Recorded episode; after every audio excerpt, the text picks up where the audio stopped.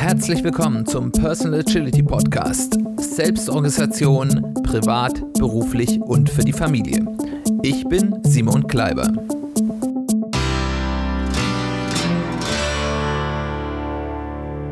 Herzlich willkommen zu einer weiteren Folge des Personal Agility Podcasts. Schön, dass du eingeschaltet hast. Schön, dass du wieder dabei bist. Worum geht es heute? Wir sind heute bei der vorletzten Folge unserer Serie Agility from First Principles. Worum geht es in dieser Serie? In dieser Serie erkläre ich euch in 13 Folgen, und das ist jetzt die zwölfte, die wichtigsten Grundprinzipien und Grundpraktiken der Agilität. Ich habe die Erfahrung gemacht, dass wir uns mit Agilität viel zu sehr anhand von spezifischen Methoden, also Scrum oder Kanban, auseinandersetzen, es aber eigentlich viel wichtiger ist, die zugrunde liegenden Prinzipien zu begreifen, weil nur wenn man die begriffen hat, weiß man auch wirklich, was man da eigentlich mit dieser Agilität tut. Und das ist sehr hilfreich. Und das versuche ich euch zu vermitteln.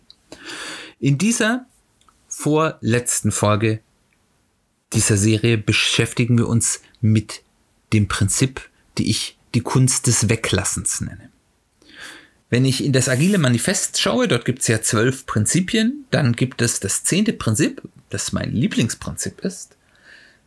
Das heißt auf Deutsch Einfachheit, die Kunst, die Menge nicht getaner Arbeit zu maximieren, ist essentiell.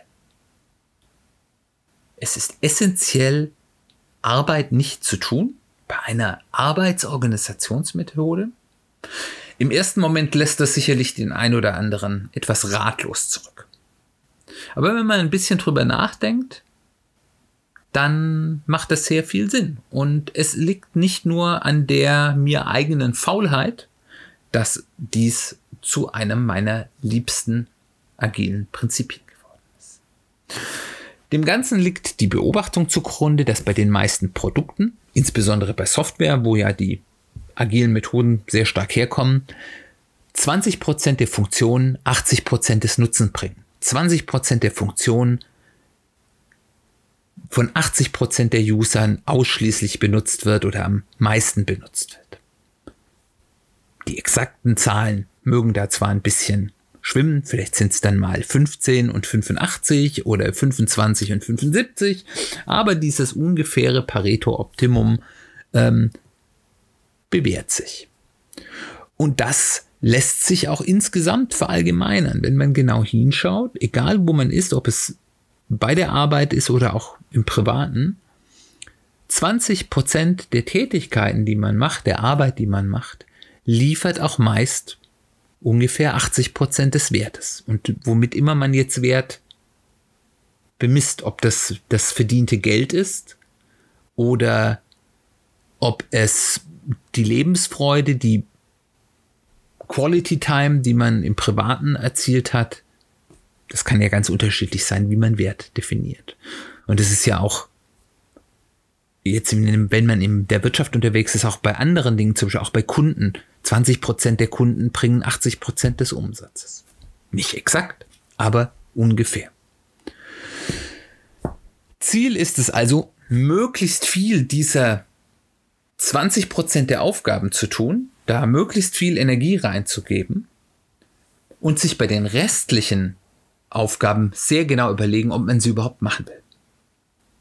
Da geht es zum einen um die Kosten-Nutzen-Relation. Warum soll ich viel Arbeit in etwas hineinstecken, was mir nachher nur relativ wenig Wert bringt?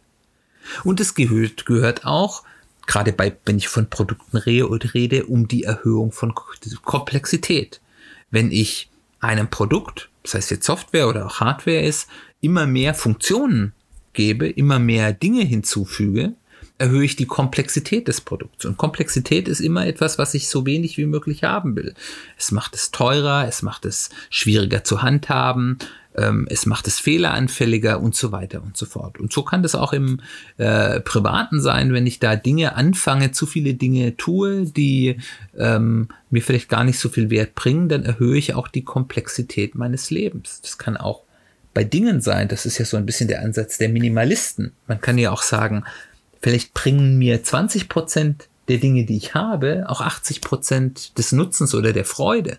Und äh, die anderen 80 Prozent, die nur 20 Prozent bringen, die machen mein Leben komplexer, ich brauche mehr Platz, das aufzubewahren, ich habe mehr Aufwand, Ordnung zu halten und so weiter und so fort. Und so gibt es Menschen, die sagen, ich möchte viel weniger besitzen, ähm, aber eben die richtigen Dinge. Und äh, das schmälert mein Lebensglück, mein Lebens, meine Lebensqualität nicht signifikant, aber macht mein, die Komplexität meines Lebens deutlich geringer. Ein Beispiel, was ich da ganz gerne benutze, ist, und das haben sicherlich viele von euch, die Kleinteile-Sammlung in eurem Werkzeugschrank, wenn ihr sowas habt. Im Laufe eines Lebens sammeln sich ja ganz viele Schrauben und Nägel und äh, Kabelbinder und Nöppel und tausend kleine Dinge an und die allermeisten Menschen haben dort irgendwo eine große Box wo sie so etwas reintun. Und dann ärgert man sich, weil dann sucht man eine bestimmte Schraube, die man für irgendetwas braucht. Und ähm, dann habe ich da diese große Box und da finde ich natürlich nichts. Also gehe ich hin und fange an, die zu sortieren. Entweder ihr habt das schon mal getan oder es steht vielleicht auf eurer To-Do-Liste. Da habe ich jetzt unterschiedliche Ansätze. Wie kann ich denn damit umgehen? Ich kann sagen, okay, nee, mache ich nicht. Ich sortiere die nicht. Ich kann es ja suchen, wenn ich es brauche. Oder ich sage, ich gehe da einmal durch und sortiere das grob. Schrauben in eine Kiste, Nägel in eine Kiste, andere Kiste, ähm, sonstige Metallteile, kleine Teile, Winkel und sowas in, in eine andere Kiste und dann sowas wie Kabelbinder oder, oder solchen Kram noch in eine. Oder ich sortiere die Schrauben noch mal eins feiner, vielleicht in Holzschrauben und Metallschrauben oder so. Aber also grob. Macht nicht sehr viel Arbeit, aber ich habe es dann schon ein bisschen übersichtlicher. Oder ich sag, und Viele von uns würden das sicherlich als ersten Gedanken haben.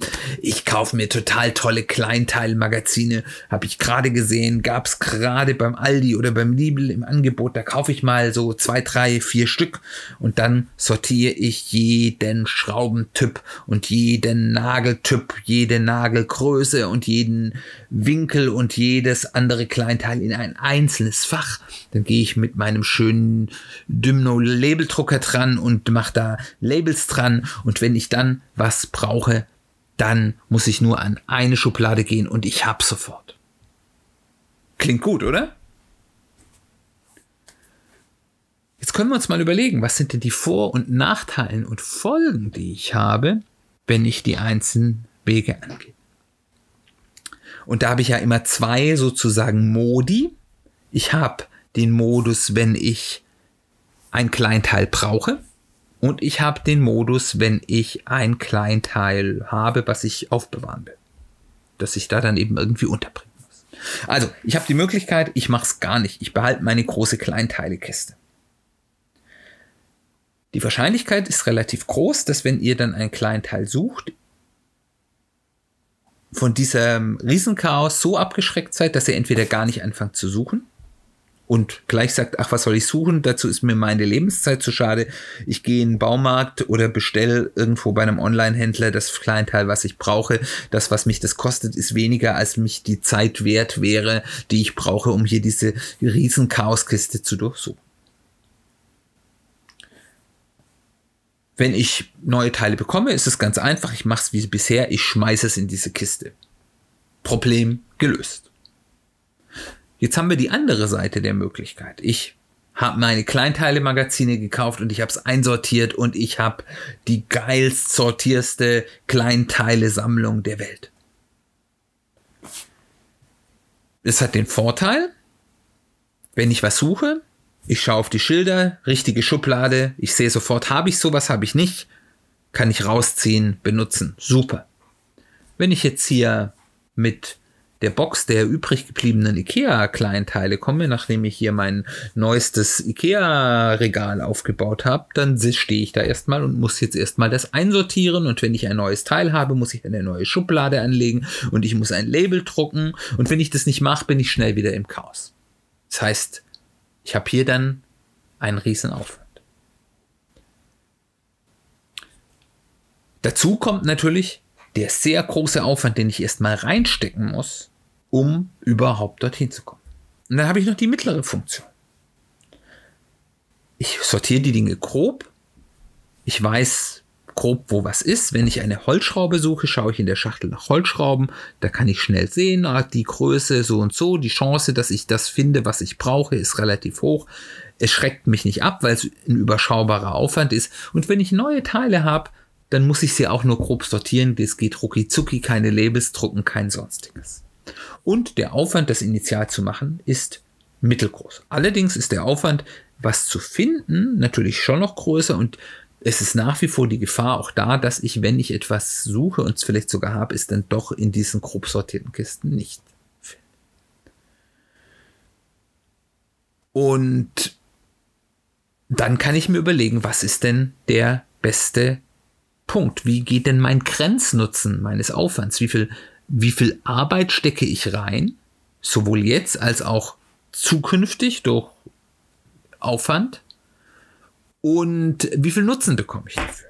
Und da wird man vielleicht zu dem Ergebnis kommen, dass man sagt, okay, wenn ich es gar nicht sortiere, dann könnte ich es auch gleich wegwerfen, weil dann schaue ich da eh nicht mehr rein. Was auch eine Lösung ist übrigens. Aber wenn ich ein bisschen Aufwand reinstecke, es grob zu sortieren, dann habe ich es zumindest nutzbar gemacht. Ich muss aber nicht so furchtbar viel Arbeit reinstecken. Und wenn ich dann wirklich mal was brauche, dann finde ich es auch, da habe ich zwar dann ein bisschen mehr Arbeit, aber so häufig kommt das ja gar nicht vor. Und wenn ich es jetzt weiter sortieren würde, stecke ich ganz viel Arbeit drin, die mir dann in dem Fall, wenn ich was suche, eben nur in Teilen dann mehr Nutzen bringt.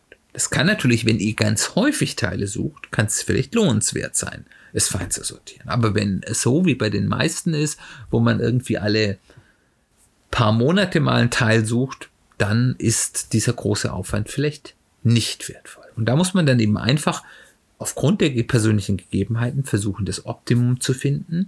Wo schaffe ich noch sehr viel Nutzen? Wo bin ich noch mit 20 Prozent des Aufwandes im 80 Prozent des Nutzens schaffe? Und wo nicht?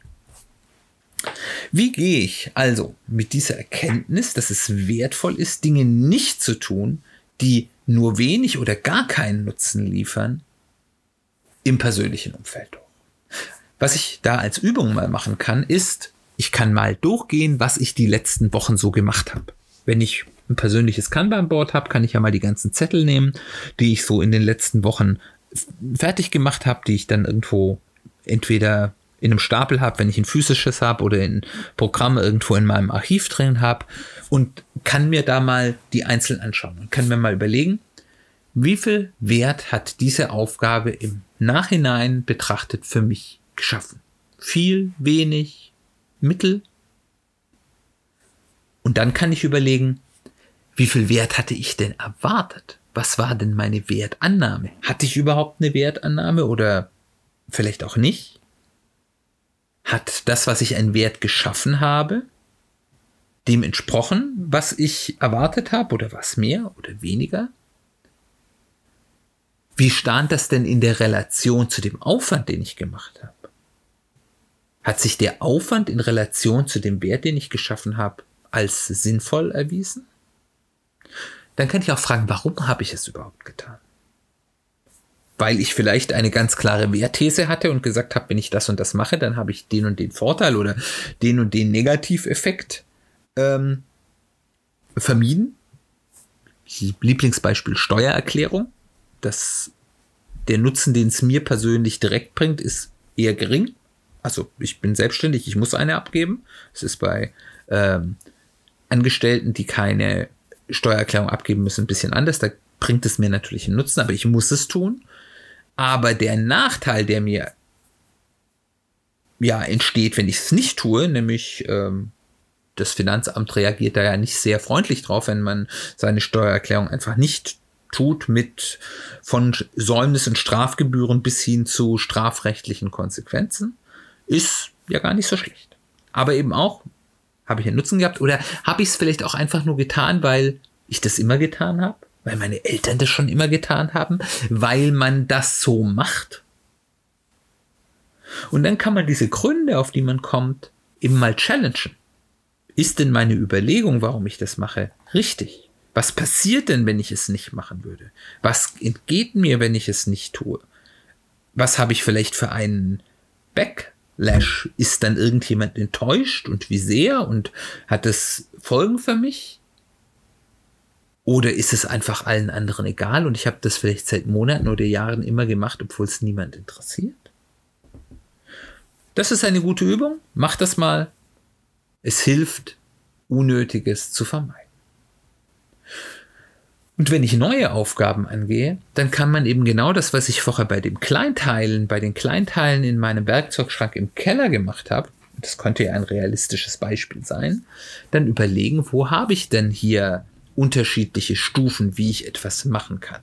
Wo ist denn da mein angenommener Grenznutzen? Gibt es da so einen Kipppunkt, wo ich sage, wie zumindest grob sortieren muss ich es, dass ich es überhaupt nutzen kann? Ähm, und wie, wie geht es danach? weiter? Oder muss ich es überhaupt machen? Ist es vielleicht sogar günstiger, die Kiste mit den Kleinteilen einfach in den Müll zu werfen? Und wirklich, wenn ich mal was brauche, es neu zu kaufen. Ist zwar jetzt nicht so ressourcenschonend, also so physische Ressourcen, aber vielleicht, was eure Lebenszeit und vielleicht sogar euer Geld angeht, ist es vielleicht die sinnvollere Entscheidung. Das kann man sich sehr genau überlegen. Und wenn man sich diese Überlegungen gemacht hat, dann immer erstmal nur so viel machen, wie man muss, um diesen ersten Punkt zu erreichen, wo man einen ersten Nutzen erzielt hat. Und es dann erstmal den Nutzen, ja, erleben, auch wirklich sehen, ja, wie ist das denn jetzt? Also wenn ich das grob sortiert habe, zu sagen, ja, wie ist das denn, wenn ich jetzt mal ein Teil suche? Finde ich das wirklich schnell? Funktioniert das? Ähm, hat es mir den Nutzen gebracht, den ich haben will? Was fehlt mir noch? Muss ich vielleicht die Schrauben nochmal in Holzschrauben und Metallschrauben ähm, auseinandersortieren, weil ich da zu viele habe oder ich muss sie nochmal eins kleiner sortieren, aber dann eben erstmal zu verstehen, was denn noch wirklich fehlt, was denn noch wirklich gebraucht wird. Das Ganze lässt sich so ein bisschen zusammenfassen mit dem bisschen blöden Spruch, done is better than perfect etwas fertiggebracht in einen nutzbaren Zustand zu bringen, ist besser als es perfekt zu machen. Weil ganz häufig sind eben diese, ein ganz großer Teil dieser 80 Prozent, die nur noch 20 Prozent des Nutzens geben. Insbesondere dieser letzten, ich sag mal, 5 Prozent Wert oder 3 Prozent Wert, die aber immer noch einen relativ großen Arbeitsanteil haben, nur einem falschen Perfektionismus geschuldet, um ja Dinge noch perfekter zu machen in einer Art und Weise, die niemand außer uns selbst, wenn überhaupt, wahrnimmt. Und wenn ihr seht, dass ich hier vielleicht ohne großen Verlust an Wert einen eklatanten Teil des Aufwandes sparen kann, dann seht ihr, warum dieses Prinzip ein sehr wichtiges ist. Warum die Kunst, die Menge nicht getaner Arbeit zu maximieren, essentiell ist. Das war's für heute. Ich hoffe, es war interessant. Ich hoffe, es war nützlich. Vielleicht habt ihr Geschichten von äh, Kleinteile-Kisten im Keller oder ähnlichen Dingen, wo ihr genau auch darüber gestolpert seid, dass man sich hier ganz, ganz viel Aufwand machen kann, der einem gar nicht nutzt. Habt ihr es hinterher erst gemerkt? Habt ihr es vorher gemerkt? Ich würde mich freuen, von euch zu hören. Ihr könnt mich kontaktieren über Social Media, E-Mail, alle möglichen anderen Kanäle. Alle Möglichkeiten findet ihr in den Show Notes. Wenn es die dort nicht gibt, wo ihr Podcasts hört, dann ähm, geh einfach auf die Website des Podcasts www.personal-agility-podcast.de de. Dort findet ihr die Shownotes für jede Folge als Blogpost. Da gibt es auch eine Kommentarfunktion, über die man auch mit mir in Kontakt treten kann. Ähm, und das würde mich sehr freuen, da einfach was von euch zu hören. Wenn das interessant ist, was ich erzähle, bitte empfehlt mich weiter im Freundeskreis, im Familienkreis, im Kollegenkreis, über Social Media. Ich freue mich auch sehr, wenn ihr mir ein Review da lasst, entweder dort, wo ihr Podcasts hört oder wenn es dort keine Review-Funktion gibt, auf Apple Podcast, iTunes. Das erhöht meine Sichtbarkeit als Podcast und das freut mich sehr, weil ich dann noch mehr Leute erreiche.